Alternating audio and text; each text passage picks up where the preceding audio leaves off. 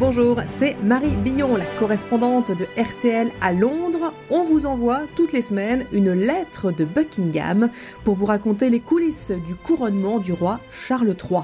Tout ce qu'il faut savoir sur l'événement royal le plus important du XXIe siècle. Des dorures aux traditions millénaires, vous saurez tout sur cette grandiose cérémonie. Et le compte à rebours a commencé plus que 16 semaines avant le grand jour. Et aujourd'hui, je vais tout vous dire sur la, ou plutôt les couronnes de Sa Majesté.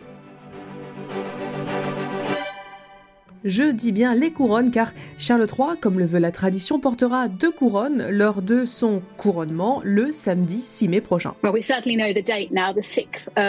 Cela fait 70 ans que les Britanniques n'ont pas eu droit à toute la cérémonie d'un couronnement, mais ils n'ont pas été privés de couronne. Depuis si longtemps, les deux couronnes utilisées pendant la cérémonie, celle de Saint-Édouard et la couronne impériale, sont exposées à l'année dans la forteresse médiévale de la Tour de Londres, mais depuis début décembre, la couronne de Saint-Édouard n'est plus à sa place. Elle a été retirée du château nuitamment en toute discrétion pour que le joaillier royal la modifie et la mette à la taille de la tête du roi Charles. La couronne de Saint-Édouard porte le nom d'un roi millénaire qui a vécu avant les invasions normandes, mais ce n'est pas la couronne originale que nous avons aujourd'hui. La première a été détruite après la décapitation du roi Charles Ier en 1649 lors des guerres civiles qui ont mené à l'abolition de la monarchie pendant 11 ans. Quand Charles II a finalement été couronné en 1661, c'est la couronne qu'on connaît aujourd'hui qui a été créée pour lui. Elle n'est pas une réplique de la couronne médiévale, mais elle s'en inspire.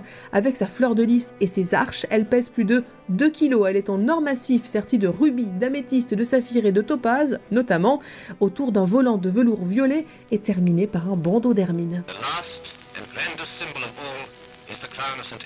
C'est le dernier instant de la cérémonie, le plus grand des symboles, dit le commentateur du couronnement de la reine Elisabeth II en 1953. C'est le moment où la couronne de Saint-Édouard est bénite à l'autel et puis posée sur la tête souveraine par l'archevêque de Canterbury, le primat de l'église anglicane.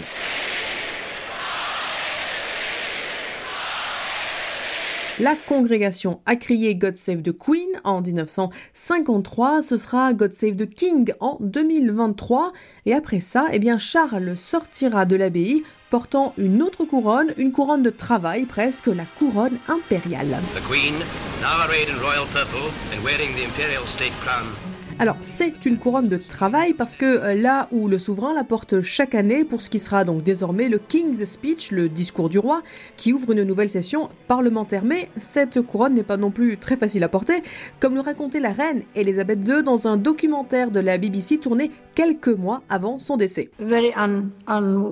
Oui, ce n'est pas très pratique. On ne peut pas baisser la tête pour lire le discours parce que sinon on se briserait le cou et la couronne tomberait. Donc il y a quelques inconvénients aux couronnes, mais à part ça, ce sont des choses très importantes. Alors la couronne impériale est plus petite que celle de Saint-Édouard, mais non moins luxueuse.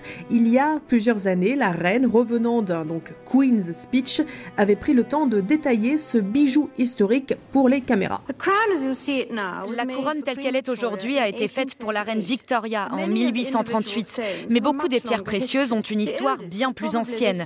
La plus vieille est probablement ce saphir qui aurait été porté par le roi Édouard le Confesseur il y a presque 1000 ans.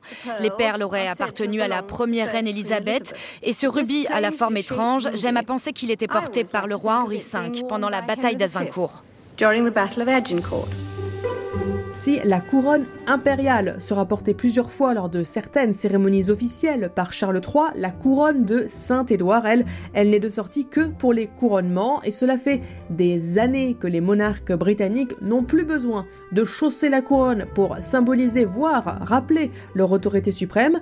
Le grand cérémonial du wearing of the crown, du port de la couronne, était un coup de com' à destination du peuple et surtout de la cour et des nobles troublions, en particulier au Moyen Âge mais Charles III n'a plus besoin d'avoir sa couronne sur la tête pour qu'on sache que le monarque, c'est lui.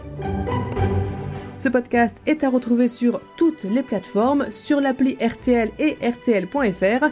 À la semaine prochaine.